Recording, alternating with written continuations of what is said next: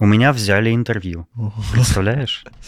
Вот это да. Ларри Кинг. Э, довольно неожиданное приглашение в передачу. Никита Ларионов меня позвал э, в свою передачу «Есть вопросик». Еще такой странный довольно формат. Это когда Никита с тобой созванивается в Зуме, и туда же в Zoom в звонок приглашает слушателей, которые могут пообщаться с собеседниками, вот с Никитой, там, со мной, например. Ого. Это довольно странный формат. И потом запись этого выкладывается там на YouTube и во всякие прочие э, Apple Podcasts. Вот, и я в, в этой передаче поучаствовал. Там Никита спрашивал меня про баланс между работой и личной жизнью, между там пэт-проектами всякими и работой. Еще мы там говорили о том, что странно, как люди себя представляют в интернете, делая из себя какой-то бренд, рекламируя себя как какой-то продукт. А вообще-то, ну, люди гораздо более интересны, у них гораздо более разносторонние обычно увлечения, о которых в интернете, может быть, и неизвестно. Вот о чем мы с ним поговорили. Ну, вообще, это, наверное, проблема всего интернета, то, что ты никогда не узнаешь человека...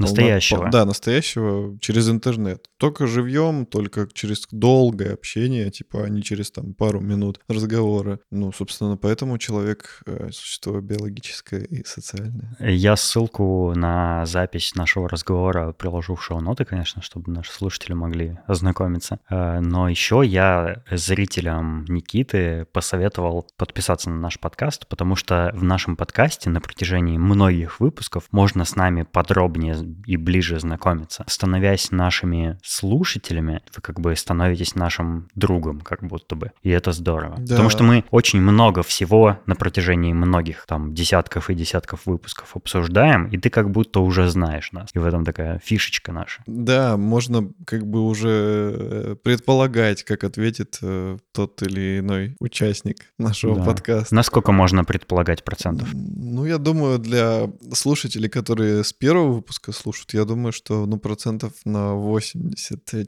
4 можно, можно полагать. А кто только присоединился, то процентов 5. А кто только присоединился, меня зовут Дэн. А меня зовут Валера. А вы слушаете 118 выпуск еженедельного развлекательного подкаста «Шоурум», в котором мы с Валероном говорим на всякие интересные нам темы. И при этом наши лица еще не пересажены друг к другу.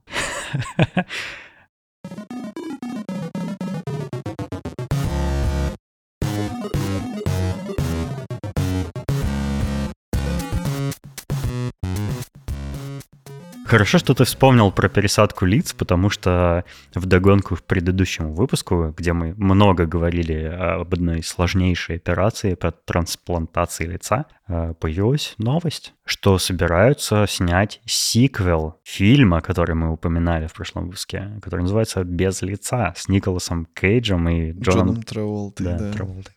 И сиквел, э, к счастью, наверное, к счастью, он не будет э, с теми же актерами. Ну, по крайней мере, так говорят. Ну, возможно, там будет э, Джон Траволта, потому что он выжил в первой части. Ну, типа, может, какой-нибудь камео будет. Ну, я думаю, что я гляну ради интереса. Я, конечно, не знаю, как они собираются связать эти два фильма, но, типа, почему это будет сиквел. Вот, кстати, э, каждый раз, когда используют слово камео, я понимаю, что чаще всего это делают неправильно. Камео — это не просто появление какого-то актера в качестве какого-то персонажа э, где-то, да, в каком-то фильме. Камео — это всегда, когда актер играет себя, mm. то есть Джон Траволта играл бы Джона Траволту. Вот Понял. это камео. А еще роли камео никогда не указываются в титрах. Mm. Это два важных критерия, которые позволяют роль назвать камео. Так что образовывайтесь вместе да, с да, шоурумом. Да, наш подкаст еще и образовательный. Спасибо, Денис. Сегодня я узнал очень много.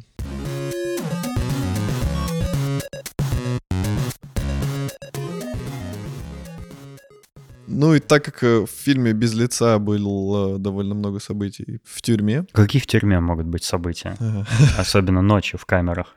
Чем занимаются заключенные по ночам? По ночам заключенные в канадских тюрьмах очень цивильненько, нежно и тепленько играют в приставочки как оказалось. Даже убийцы имеют э, А именно жизнь. в PlayStation. Да, это, это, это важно знать. Это важно знать, особенно одному из наших постоянных любимых слушателей Тому. Том, в Канаде, в тюрьме, если ты вдруг сядешь, то будет хорошо. Будешь как дома. Так, и что там что-то случилось? Какая-то новость есть на эту тему? Новость довольно милая, страшная и интересная одновременно. Потому что что, собственно, произошло? Э, заключенный, осужденный за убийство. Пожизненно. Пожизненно. Это, это важно, э, я считаю. Он играл в приставку PS1. Э, я вообще считаю, что PS1 э, самая лучшая из PlayStation, потому что у нее самый крутой корпус был, самый миленький, простенький такой лаконичный корпус. Ну, Прям так считаешь лайк. ты, а возможно, да, так я считаю. возможно в Канаде... И тот заключенный тоже так считает. Возможно, в Канаде заключенные, которые хорошо себя ведут, они играют в современные приставки, кто похуже, в более а. Старый, а кто совсем плохой, они играют в коробки из-под приставок. Типа, ну, логично. Или, или, возможно, в Канаде тех, кто играет в PlayStation, садят в тюрьму просто. Возможно, да. И если в PS1, то вообще пожизненно сразу. А, убийство так при, приписали, чтобы была, типа, причина. И, собственно, в чем боль заключенного из-за за его хорошее поведение перевели в более щадящего режима тюрьму. Но не дали... Убил человека? Хороший мальчик, иди в другую более хорошую тюрьму. Ему, к сожалению, с собой не положили в чемоданчик его любимую карту памяти. Возможно, он, кстати, такой тупой, что все эти много лет он играл в одну игру, и он, типа, настолько херово играет, что он, типа, чуть-чуть прошел, но он так этим гордился, а тут его переводят в новую тюрьму, и там надо все заново играть, и он такой, блин, ну come on, я 10 лет пытался пройти тот уровень со змейкой. А, собственно, заключается новость в том, что суд обязал вернуть ему эту карту памяти, и ему ее успешно вернули. И он продолжил играть уже в новой тюрьме в свои старые игры. Да, да, запретила ему служба безопасности. То есть они предполагали, что он этой картой памяти там может что-то страшное совершить, там, не знаю, взломать базу или сделать из нее заточку, или, не знаю, сам, сам себя убить и как-нибудь, проглотить и задохнуться. Но суд сказал, типа, не, ребята, это всего лишь карта памяти, чувак просто дальше хочет играть там в какую-нибудь игру игру, какие там наплойки, я не знаю. С было. одной стороны, это довольно гуманно. У осужденных, э, пожизненно, тем более в тюрьме, не так уж и много занятий, как мне кажется, чем они там могут заниматься. Ну, у них наверняка там в Канаде есть какие-нибудь там курсы, занятия какие-то, да, может быть, даже работы какие-то, которыми они занимаются, ну, там, всю жизнь, да, в тюрьме. А, наверняка у них там есть прогулки, качалки, всякие, ну, кружки какие-то, да, ну, где вот они могут время, собственно, проводить с другими заключенными. Не, кружков, я, насколько знаю, не нет у них. У них просто такой толчок металлический, на нем кружка нет. Э, и есть там книги еще, допустим, да? Ну, чем, чем можно развлечь? Там наверняка... А, кстати, телевидение у них там тоже, получается, есть? Я не знаю насчет телевидения, я точно знаю, что там, знаешь, типа какие-то кинопросмотры. Ну, как кинотеатр, mm-hmm. их собирают, кто хорошо себя вел. Блин, в Канаде, походу, нормально сидеть в тюрьме. Ну, это не Россия. Г- да. Гораздо лучше, чем во многих э, региональных городах России жить просто. С точки зрения законопослушного гражданина, э, заключенные там очень сильно ну, ограничены вообще во время провождений. И как бы довольно логично, что, ну, лишив человека там каких-то его достижений, да, в играх, ты, ну, они как бы его лишили части его времяпровождения, свободного времени. И это жестоко. Ну, потому что, ну, что он там делает? Ну, книжки читает, жрет, гуляет и играет в PlayStation. А тут у него еще и отбирают сейвы. И логично, что да, ему вернули их. И это хорошо. Но с другой стороны, может, он мудак и вообще он убийца, и, может быть, и так ему и Но надо то, что было. он убийца, это не может быть. это мы знаем. Он, он ну вот я и говорю, что, может, и это могло бы это быть хорошо. продолжением его наказания. Кстати, да, вот это такое правильное наказание. То есть они сначала ему сказали, мы тебе не дадим, и он такой, да блин. Но он же хорошо себя вел. Он помучился, помучился, и такой, черт, как плохо. А потом они ему отдают, и он такой, ну ладно. Ну а что, если он с годами перевоспитывается и исправляется, и становится а пофиг, его все равно не выпустят досрочно. А могут же, наверное. Мне кажется, могут пересмотреть Отменить дело. пожизненно? Ну да, наверное, мне кажется, могут. Такое, такое наверняка бывает. Ну, мы не знаем, как там в Канаде, поэтому не будем э, ничего говорить. Я сразу вспоминаю, вот действительно ты сказал, что многие тюрьмы, они, ну, просто шикарные. В норвежских тюрьмах, насколько я знаю, там это все выглядит как квартира. Там типа холодос, компуктер, кроватка, там тренажеры, вышел, погулял, во дворе у тебя там дзен-сад какой-нибудь. Поэтому чувак, когда этот Ульфрик Буревестник всех перестрелял, он знал, что, типа, ну, я просто буду жить э, в квартире с шикарным ремонтом, там, с телевизором, с компьютером и... Ну, это, в принципе, особенно во времена пандемии, ну, ничем не отличается от обычной жизни в квартире. Да, вся наша жизнь — это норвежская тюрьма.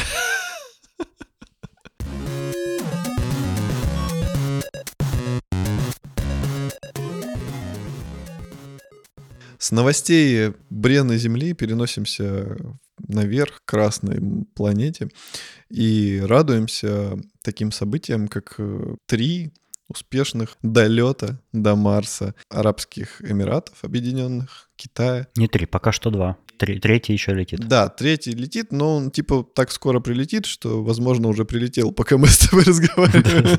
Ну, может быть, кстати. Вот, э, собственно, почему, почему такой бум, бэйби-бум космолетов? Э, да потому что Марс приблизился к Земле сейчас на максимально близкое расстояние. Я слышал такое что-то типа раз в два года бывает или даже реже. Поэтому все ученые подгадали момент и такие, окей, он долетит как раз тогда, когда нам надо. Я не представляю, как это все просчитывается. Это что-то вообще для меня нереальное. Мне кажется... Ну вот э, в новости написано, что обычно э, аппараты всякие Марса достигают примерно за два года. А сейчас с расстояния настолько сократилось, что они могут долететь туда за 7-8 месяцев примерно. Это значительное сокращение срока, конечно, да. Э, не воспользоваться такой ситуацией было бы странно. А представляешь, вот если люди все-таки полетят на Марс, даже если в короткую фазу, им лететь 7 месяцев. Ну, считай, почти год. И типа они Можно там... Можно в полете успеть практически родить ребенка. Да, они могут зачать его на Земле, а родить на Марсе. О,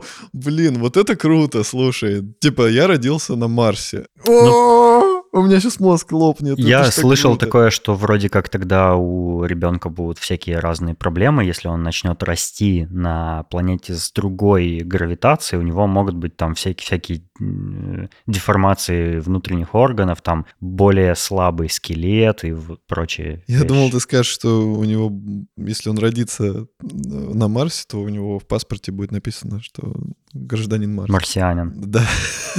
Прикольно было бы, если так можно.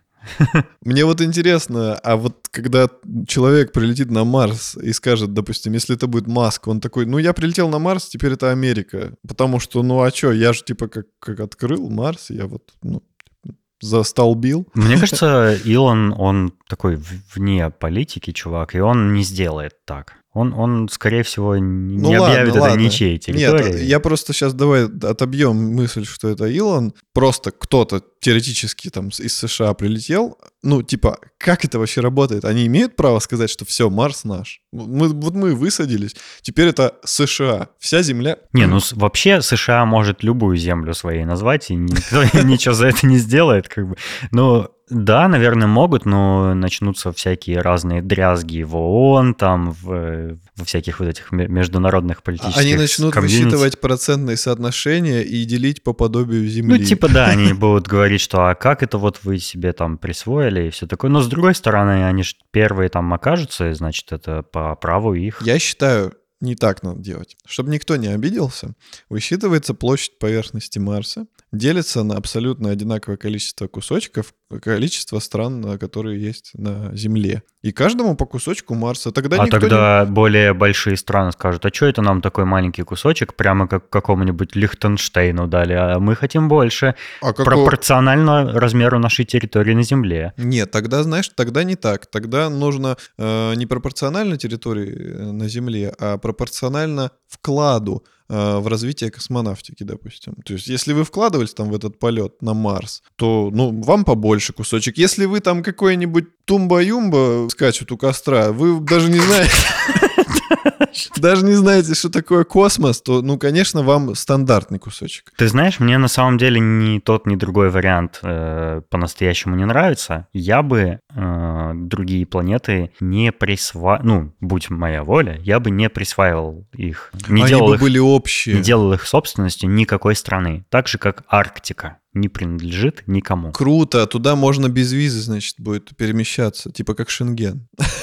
Ну, типа того, да. Ой, вот это классно. Безвизовый режим с Марсом. Это то, что нужно человеку. Просто деление территорий, это, это человечество уже, ну, прошло в своей истории. И ничего хорошего от деления территорий не бывает, а только плохое. Только войны, только распри, ну и всякие прочие дрязги. А если территория не будет никому принадлежать, то и все будет более спокойно. Это типа новый, новый виток в развитии человеческой цивилизации, когда они уже не делят между собой, а работают все на благо всего человечества. Крутяк. Вот это, кстати, ты молодец, хорошо придумал. Спасибо. Потому что это действительно классно. Идея э, ожидает патента. Действительно классная идея, потому что люди, которые будут осваивать Марс, допустим, колонизировать там что-то строить, строить, если все будет общим, то это будет... Коммунизм. Это будет э, коммунизм, планета красная, и как бы все правильно. И, планета и... Ордена Красного Знамени. Да, и, и, собственно, ведь китайцы больше всего вот в этот прилет внесли э, вклад. То есть они... Они там столько техники отправляли, и роверы какие-то, и зонды, и какие-то спускаемые, спускаемый аппараты. аппарат, да. То есть китайцы серьезно намерены расширить э, территорию Китая. Они перевезут туда мавзолей Ким Ир Мне кажется, они туда уйгуров перевезут, чтобы они тут не мешали им. Они же постоянно их гнобят и репрессируют, этих уйгуров несчастных, и они вот туда их отправят. И там, и... там на Марсе такая будет большая вывеска, типа «Уйгурская кухня». Манты, эти, бузы, что у них там? Шурпа. Шурпа, да. Ты знаешь, кстати, кто такие уйгуры? Не. Это китайцы, которые мусульмане. Можечки, божечки. Прикинь, что бывает. У... Гуры. Забыл, как зовут видеоблогера, у которого блог называется «Хочу домой». Анатолий Пашковский. У него был выпуск про эту нацию, и он рассказывал, как э, китайское правительство ну, давит их э, всеми способами, политически, в правах, и там выселяет их, и все такое. Советую посмотреть, если интересно. Что-то мы как-то от Марса к уйгурам перешли странно. Ну, давай еще в паре слов скажем. Э, Арабские Эмираты отправили орбитальный зонд к Марсу, а США... Ты обязан назвать все это название. А США, как всегда, отправили с такими названиями, которые... Ой. Короче, марсоход НАСА Перс... Perseverance, Perseverance, Perseverance, Perseverance. Вот марсоход НАСА, да. Это все было название марсохода.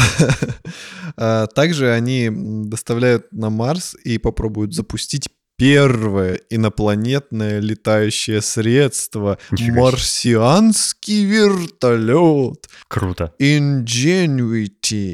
Ой, очень хорошо, у тебя прямо просто прогресс с английским на глазах. Very wonderful. И это потрясает, действительно, если... Вертолет на Марсе. Вертолет Чего? на Марсе, ну, да, круто. Не, ну на самом деле это больше похоже, честно говоря, на дрон, чем на вертолет. Такой дрон... Дронтолет. Дронтолет.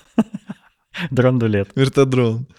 Э, это круто. Вертолету придется совсем мало энергии тратить, ведь там притяжение не такое сильное, как на Земле, и значит, он меньше будет аккумулятора тратить, и, соответственно, дальность полета увеличивается, и вертолет намного маневр, маневренней, чем марсоход. Он сможет, допустим, в какие-то ущелья опускаться, в кратеры.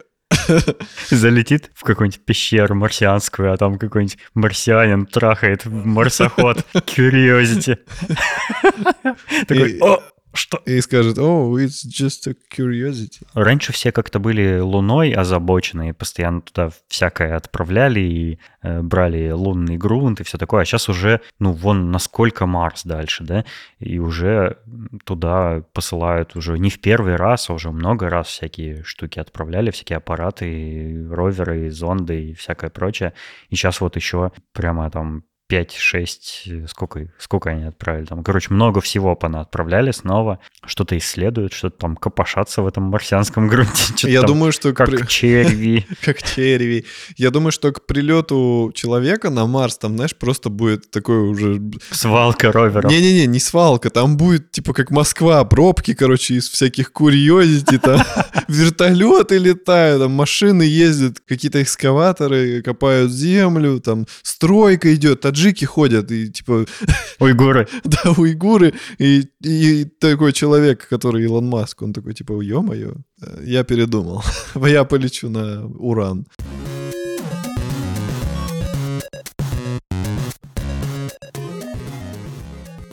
Недавно размышлял о таком явлении, как э, сгорание быстрое каких-то очень талантливых людей в чем-то, не знаю. В печи.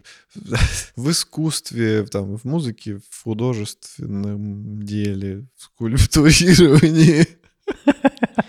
Представляешь, скульптор, который выгорел и самоубился, да? Он, он, так, он так лепил, что все просто... О, нифига себе, как налепил.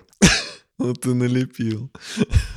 Не, ну такие есть скульптуры и потрясающие просто. Существует очень много примеров, когда какие-то выдающиеся личности в своем деле просто, мне кажется, не выдерживали такой нагрузки, э, такого режима жизни своего. Мне в голову сразу какие-то очень банальные примеры приходят, о которых все знают. А можешь э, назвать э, случаи какие-то вот не на слуху, там, не про... А тут парадокс, ты не можешь... Курта Кобейна, а про кого-нибудь более, ну, более... Тут парадокс, ты не можешь сказать что-то такое, типа, что никто не слышал, потому что это все про знаменитости. Но, типа, про знаменитости все знают. Ну да, может, ну, есть какие-то под, под, подзабытые слегка случаи. Есть там, просто, ну... да, какие-нибудь не, не заезженные. Ну, ну, возьмем, к примеру, допустим, по, по, по сроку давности, если судить, то Андрей Миронов. Потрясающий актер, он э, особенно на сцене театра выдавал дичайшие перформансы и все такое. И, собственно,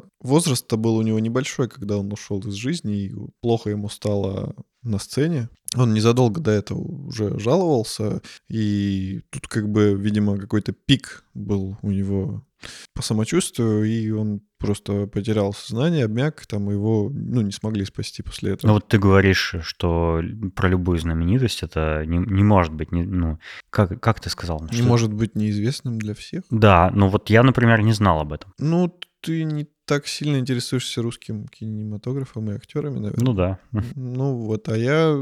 Я, в принципе, у меня такая есть фишечка. Я, когда, допустим, слушаю музыку или смотрю фильмы, я очень люблю залазить э, в жизнь человека. То есть узнавать, чем он живет, э, его биографию. Поэтому, допустим, если мне нравится какая-то группа, я точно почти всегда знаю, как зовут каждого музыканта, и я про какого-то определенного могу прочитать биографию. Мне это интересно. Mm-hmm. Потому что через биографию я узнаю, допустим, ну, были ли какие-то события, которые могли повлиять на его творчество? Почему, допустим, он вот эту песню написал? Я залажу в биографию, такой, так, так, типа, у него там была какая-то драма в детстве, там кто-нибудь uh-huh, умер uh-huh. или что-то произошло. И мне так легче как бы понимать творчество, как-то вместе их соприкасать. Ну, это как э, история, например, э, что Трент Резнер свой самый э, легендарный альбом записал в доме Романа Полански, где убили его жену. Вот. Да. Он, он туда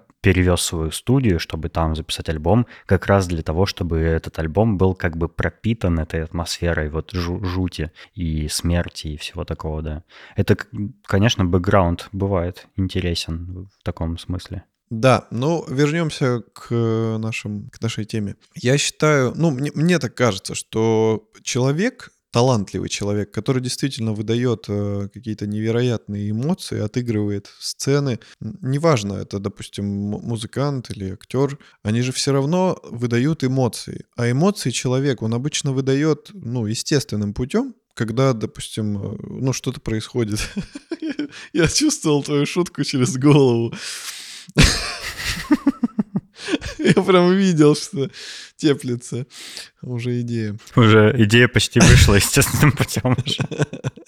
Люди обычно эмоции выдают, потому что они так чувствуют. То есть что-то происходит, они на это реагируют эмоцией. А здесь ты как по указке должен выйти и эту эмоцию дать. Даже если ты прочувствовал героя, да, ты знаешь историю, и ты как бы вживаешься в него, в этого персонажа, или в, там, в героя песни, или в текст песни, ты же все равно это делаешь э, сам. То есть ты себе приказываешь, типа, ты должен там прочувствовать боль, там, ты должен радость показать. И ты как бы начинаешь натренировывать свои чувства. Типа, я сейчас должен загрустить, и ты выдаешь грусть. И я считаю, что вот это все, оно бесследно не проходит, и человек... Типа оно тебя как бы высушивает? Оно расшатывает в первую очередь твою психику, потому что ты начинаешь терять грань, где ты играешь, а где твои настоящие эмоции. И, допустим, ты в обычной жизни что-то происходит, а ты можешь эмоции и не выдать, потому что ты настолько уже потерялся, заблудился в этом лабиринте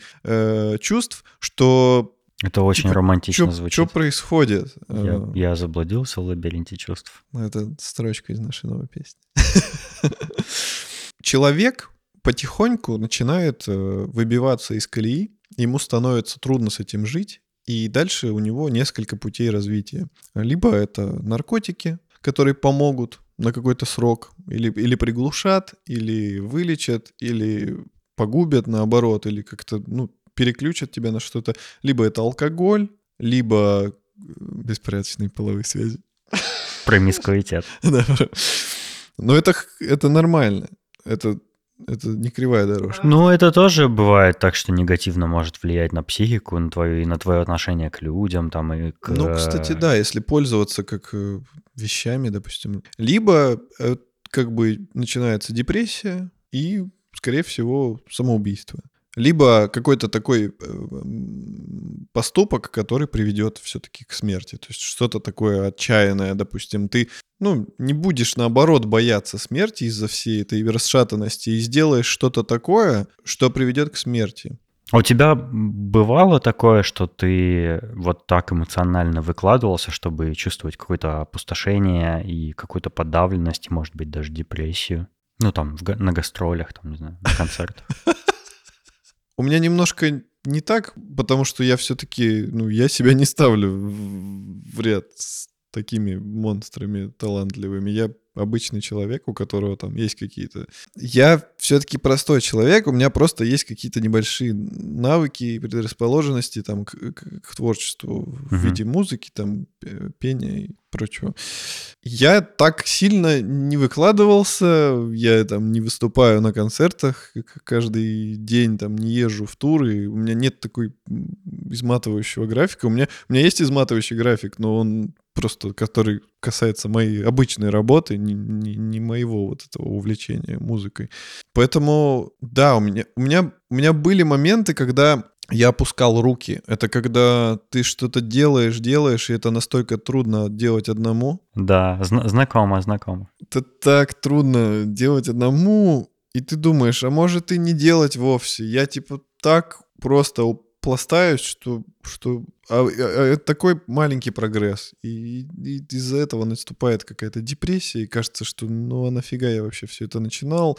Такое бывает, но, но вот в таких масштабах, конечно, нет, про которые я, я говорю. Дело же не в величине прогресса, а в его толщине. Это шутка кочует из выпуска в выпуск. Э, я хочу сказать, что с большим талантом приходит большая ответственность. Поэтому многие, многие потрясающие звезды, они либо уходят слишком рано, либо у них на фоне вот этих э, всплесков эмоциональных, вот этой выкладывания на сцене, у них расшатывается здоровье. Не обязательно там что-то с психикой. Они могут просто заболеть сами по себе. Там, допустим, есть у них какое-то предрасположенность к заболеванию, оно может на этом фоне развиться, усугубиться, и там вследствие этого они погибнут. Знаешь, есть э, такая ну, такой обычай как-то романтизировать э, вот э, талантливых людей, которые ушли из жизни по своей воле. Ну, я не только про тех, кто по своей воле ушел. Ну, я конкретно про этих имею в виду, что есть, э, есть привычка их романтизировать по этой причине. Хотя, да, может быть, у них не было другого выбора, может быть, им никто не пришел на помощь вовремя, и они не нашли другого способа, как разрешить свои проблемы, да, но мне кажется, что, а возможно, они это делают по глупости, и им достаточно было обратиться к близким или там, не знаю, к специалистам, там, к психологам, к психиатрам, там еще кому-нибудь или взять отпуск, уехать там на Гоа, отдохнуть, какой-то ретрит себе устроить, да, ну просто сменить образ жизни, а они себя убивают. Или, например, начинают злоупотреблять наркотиками и умирают от этого, или там еще там психоз какой-нибудь у них там случается, и они творят что-нибудь дикое, там кого-нибудь убивают или себя. Ну, то есть, может быть, это от глупости происходит на самом деле. Потому что человек, ну, не догадался, что есть и другие более разумные и мирные способы решения проблем.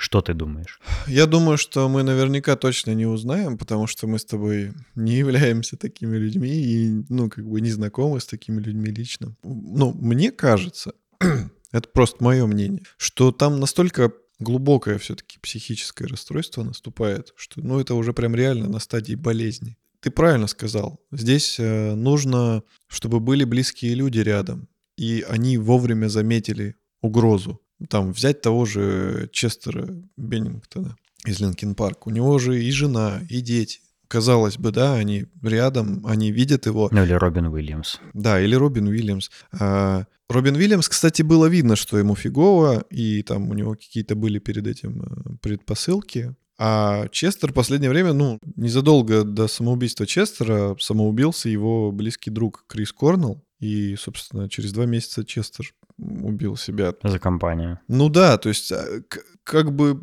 ему настолько плохо стало от смерти друга. Это, ну, у него психика могла, ну, типа, обычный человек мог бы, допустим, очень грустить, да, тосковать, но все-таки время лечит, и через два года, ну, он бы все равно грустил и тосковал, но он бы не дорос до самоубийства, то есть это не перешло бы в желание убить себя. А допустим, ну, по моей теории у Честера была расшатанная психика, он употреблял наркотики и бухал там всю свою вот карьеру. Ну, в какой-то момент, наверное, он мог просто, ну, типа, его переклинило, и он такой, да блин, типа, все фигово, пойду повешусь. И, ну, и повесился. А, ну, близкие-то никак это не заметили. Он, э, он был дома, он повесился дома. Где была жена, где были дети? Почему, там, допустим, они не, не проверили, почему это он не пошел спать там в кровать с женой и до, до 4 утра ни слуху, ни духу. Ну, типа такой большой дом, типа жена такая, не, ну он на третьем этаже, а я на первом. Так далеко идти в нашу пятую спальню. Ну, ну, можно было позвонить ему. Ну да, да. То есть, и, и кстати, у него-то все творчество про это, про боль, про страдания, про то, что он неоднократно пытался покончить жизнь самоубийством. Ну, как бы тут... Как на... бы нужно было и вдвойне следить да, за ним Да, даже. да, да. То есть, ну, ты знаешь, что у человека такие проблемы, да. Возможно, последние годы он все было нормально, и он там, допустим, бросил пить, и бросил наркотики, и радовался жизни, там, дети, все хорошо, но у него умер друг, и, ну, типа, тут надо насторожиться, всегда быть рядом, следить за ним, типа, ну, как-то на контроле это держать. Но я считаю, что... Или на шифте.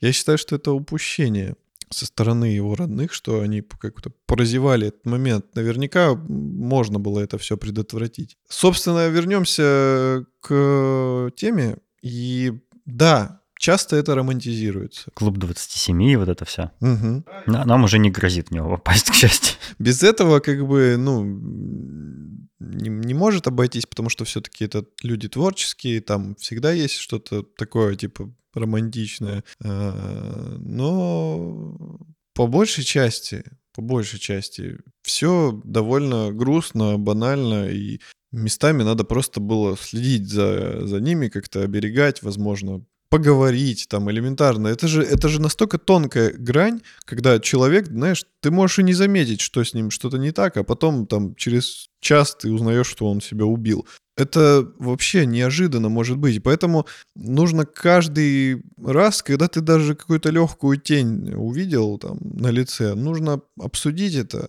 Возможно, он ждет этого разговора, но ты его не начинаешь, и он решает, что все, раз уж и нет разговора, значит и не будет, и смысла никакого нет. Поэтому нужно обращать внимание на своих близких, следить за их эмоциональным состоянием, да, и, ну и вообще заботиться друг о друге. Талантливым э, людям, которые выкладываются и ну, просто живут на сцене, допустим, проживают какие-то драмы, им э, нужно все-таки делать какие-то солидные перерывы и ну, не делать вот этот дикий график, когда там ты просто даешь несколько там спектаклей подряд или несколько концертов, и у тебя просто уже такое измотанное состояние. Ну, нельзя, нельзя, короче, нужно себя беречь, так ты и дольше проживешь, и у тебя, может быть, больше сил будет на яркие отыгрывания эмоций.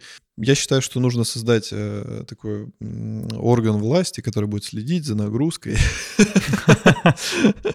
на людей творческих. Мне кажется, хватает у нас органов, не нужны лишние органы.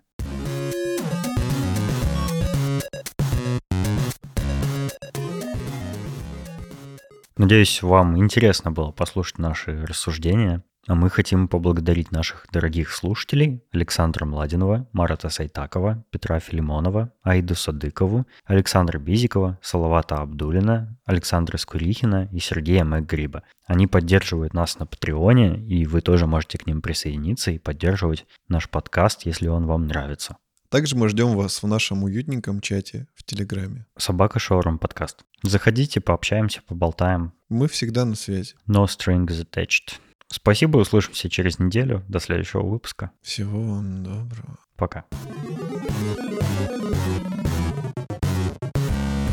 Но они друг, друг, друг другу лица... Друг лица пересаживают.